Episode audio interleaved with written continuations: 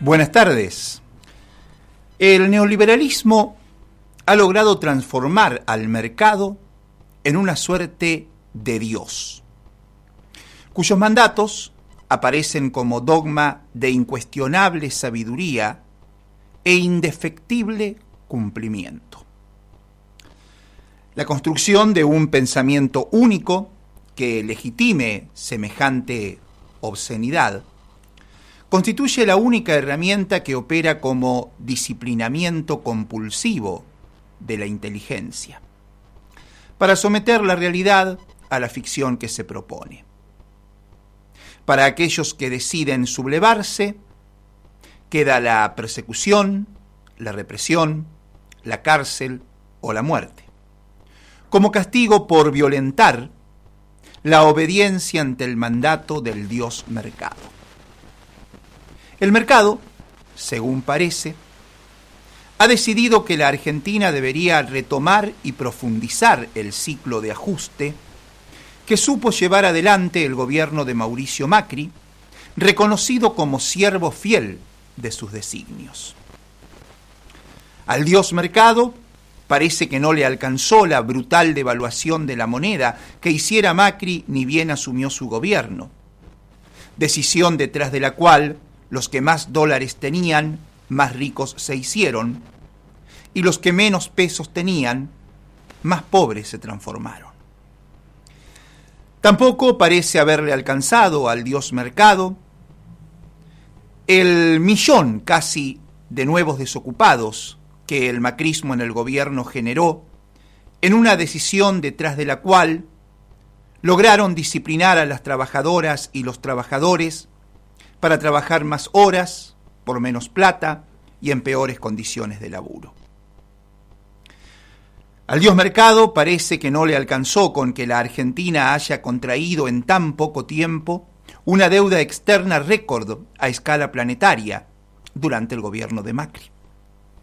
Tampoco para ver, aparece haberse saciado la sed de sacrificios que precisa el mercado que durante el gobierno anterior le hayan liberalizado las importaciones, que la energía saliera tan cara para el consumo interno y eso significara más guita para los que la comercian en el extranjero, y que con ello hayan derramado sobre el altar de su Dios, mercado, la sangre de miles de pequeñas y medianas empresas, que tuvieron que bajar sus persianas frente a las importaciones y los tarifazos.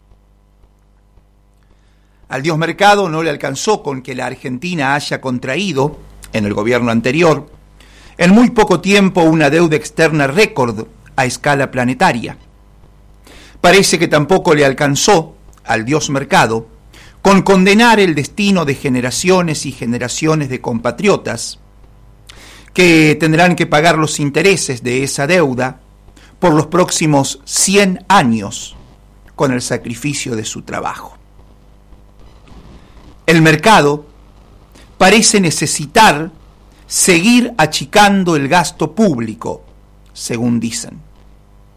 Aunque el gasto sean pensiones por discapacidad, por viudez, o como antes le decían, la plata de nuestros jubilados. El mercado necesita que las trabajadoras y los trabajadores cobren menos y laburen en condiciones de semi-esclavitud y que no tengan ningún derecho a reclamo, porque hay que bajar los costos laborales para que lleguen las inversiones, ¿vio? La mano invisible del Estado, esa que no sabes si se te mete en el bolsillo, te toca el culo o te caga a palos, no es tan invisible como parece. Y el Dios que nos quieren vender tan solo sirve como guarida para los negocios de unos pocos. Cuando en la Argentina los adoradores del, del dios mercado alcanzaron el gobierno entre 2015 y 2019, a la tapa de los diarios regresaron los designios del mercado. Así en algún momento nos enteramos que un desconocido técnico de una multinacional de capitales norteamericanas firmó un papel que condenó económicamente a la Argentina a que los pobres vivan más pobres y los ricos sean cada vez más ricos. Y el gobierno de Macri fue el garante que esa orden se concretara. ¿Por qué razón un gobierno le supo dar más cabida a lo que decía un técnico de una multinacional que al bienestar de su pueblo? Porque gobernaban los gerentes de esa multinacional y de las multinacionales que se enriquecen con las decisiones que toman. La democracia es así que te la debo. En aquel momento, la mitad de los financistas del Ministerio de Hacienda de la Argentina pertenecían a la JP Morgan, no por arte de la sobreocupación, sino porque trabajaban para ellos en lo que siempre han considerado como la unidad de negocios argentina. Hay dos cosas que tienen claro el Dios mercado, y mucho más aún, los delincuentes que gobernaron la Argentina hasta que la democracia consagrara a Alberto Fernández. La primera es que más allá de la pandemia, que fue colaboradora absoluta del Dios Mercado, necesitan sacar del gobierno al peronismo y volver a gobernar ellos, para que los ricos sean cada día más obscenamente ricos y como causa o consecuencia los pobres, sean cada día más obscenamente pobres. La otra que tienen más clara, los del Dios Mercado digo, es que el único en la Argentina que puede ponerle freno a sus ambiciones y al destino de miseria planificada al que pretenden condenarnos, es el peronismo y su capacidad de organizar al pueblo detrás de sus objetivos. Hemos dicho todo esto porque la semana pasada desnudó una realidad que nos urge tener en cuenta. Más allá de que la prioridad sea, y está bien que así todavía sea, la protección de la vida, con más vacunas que sigan llegando y con mayores cuidados que hay que seguir tomando. Hoy se batió un récord de muertos en todo el país. Pero hemos dicho todo esto porque es llamativo que el dios mercado tenga algo más claro que muchos de los dirigentes del propio peronismo. Que el dios mercado tenga en claro que la única capaz de transformar la esperanza de un pueblo en la organización popular, capaz de asestarle una victoria política y acorralar el brutal ajuste por el que quieren volver a gobernar la Argentina, un ajuste brutal que ya están preparando, es Cristina Fernández de Kirchner. Escuche, la semana pasada los industriales se dieron una conducción decididamente gorila. Daniel Funes de Rioja ocupará la presidencia de la Unión Industrial Argentina y además del discurso de rigor llamando a la búsqueda de soluciones concertadas ante los problemas evidentes, llamando al diálogo que siempre hay que intentar, no solo el gobierno, sino los partidos políticos y los empresarios, y asegurando que la industria es generadora de empleo y que el empresariado está comprometido en la baja de la inflación. Más allá de ese bla, bla, bla, Funes de Rioja fue al hueso y dijo, será bueno que nos escuchen. Si vamos a pedir bajar impuestos? Y sí, vamos a pedirlo, porque son muy altos. Mientras el sector de los alimentos, que él particularmente representa, sigue remarcando precios sin parar. Ese discurso de Funes de Rioja y el hecho mismo de que los industriales lo hayan elegido para que los represente a todos, en un país que se supo sacar de encima al gobierno de Macri, pero que sigue sufriendo las consecuencias de la pandemia, y tiene como presidente a un peronista demasiado conciliador, que sigue diciendo que va a seguir trabajando para que en la Argentina se terminen las diferencias, que va a hacer todo lo que esté a su alcance para terminar con los abismos que nos separan. Una Argentina donde incluso hay algunos compañeros y compañeras que quedaron atrapados en la garra del pensamiento único, o que se hacen los pícaros para esconder su oportunismo, o se hacen los boludos para esconder debajo de la alfombra el secreto de sus intereses, como Eduardo Dualde, que presagió un golpe de Estado.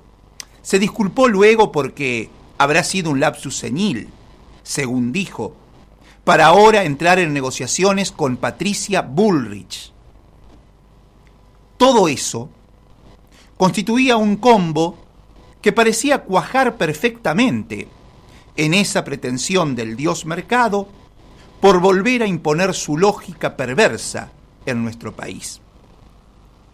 Pero, para variar, hay alguien que rompe lo previsible. Esa mujer que tiene ese influjo de poder emblocar, porque allí sintoniza como nadie, a los oprimidos eternos, a la clase media baja y a porciones de la media directa. Esa mujer que les marca la cancha, los desespera, los transforma en caricaturas de sí mismos, porque los adoradores y sacerdotes del dios mercado no saben encontrar la fórmula para evitar la parte de que sin ella no se puede. ¿Qué hizo Cristina ahora? Le salió con que en su momento dije que debíamos repensar el sistema de salud y que debíamos ir a un sistema integrado entre los tres subsistemas que existen, público, obras sociales y prepagas. Y se armó un lío ¿No se está integrando acaso a las patadas y a la fuerza, porque lo impulso la realidad, ya que las prepagas no saben dónde colocar a la gente? Eso se preguntó, sin detallar nada de nada. Solo lanzó la idea como enunciado, pero le bastó para sacarlos de quicio. La estatización de un sistema puede producirse de hecho o de derecho. En este último caso, la estatización por derecho, las autoridades elevan un proyecto al Congreso. Este se debate y se aprueba de cara a la sociedad, y si fuese posible a la luz del día. Así se hizo un momento, en su momento con las AFJP, por ejemplo. Salió rápidamente a advertir el empresario titular de la Unión Argentina de Salud, Claudio Velocopit, preocupado por la expropiación estatizadora que se vendría, de la que Cristina ni habló. Patrones del campo, bancos, corporaciones concentradas, bolsas de comercio, medios de comunicación, familia judicial, industriales de Techín y Clarín, más allá de disputas entre franjas exportadoras y sectores ligados al mercado interno, todos fundamentalistas del dios mercado, saben que, así como se las arregló para persistir y vehiculizar el mal humor y la decepción por el fracaso del macrismo, y les ganó una elección desde la candidatura a vicepresidenta, hoy por hoy, ella puede ser artífice de otra juntada que, magistral movida política mediante, porque fue y es idónea para seguir pugnando hegemonía, con lo simbólico a la cabeza, les puede volver a dar otro dolor de cabeza. La patria no juzga las acciones de nadie en un programa de radio, y menos aún el juicio de la historia quedará encerrado en una chicana de Twitter o Facebook. Otra vez se impone, con los cuidados que sean necesarios, estar en la calle, militando hasta el cansancio, para construir junto a Cristina, junto a la eficiencia de la gestión bonaerense en ese territorio donde ocurre la dichosa madre de todas las batallas, y en todas las jurisdicciones del país, la victoria de nuestro pueblo, de modo tal que se amplíe la mayoría parlamentaria y eso permita avanzar en un cúmulo de leyes e iniciativas con respaldo renovado masivo y atrapante. Eso es lo que viene para frenar al dios mercado. Esto es Credible Data, un programa de rock.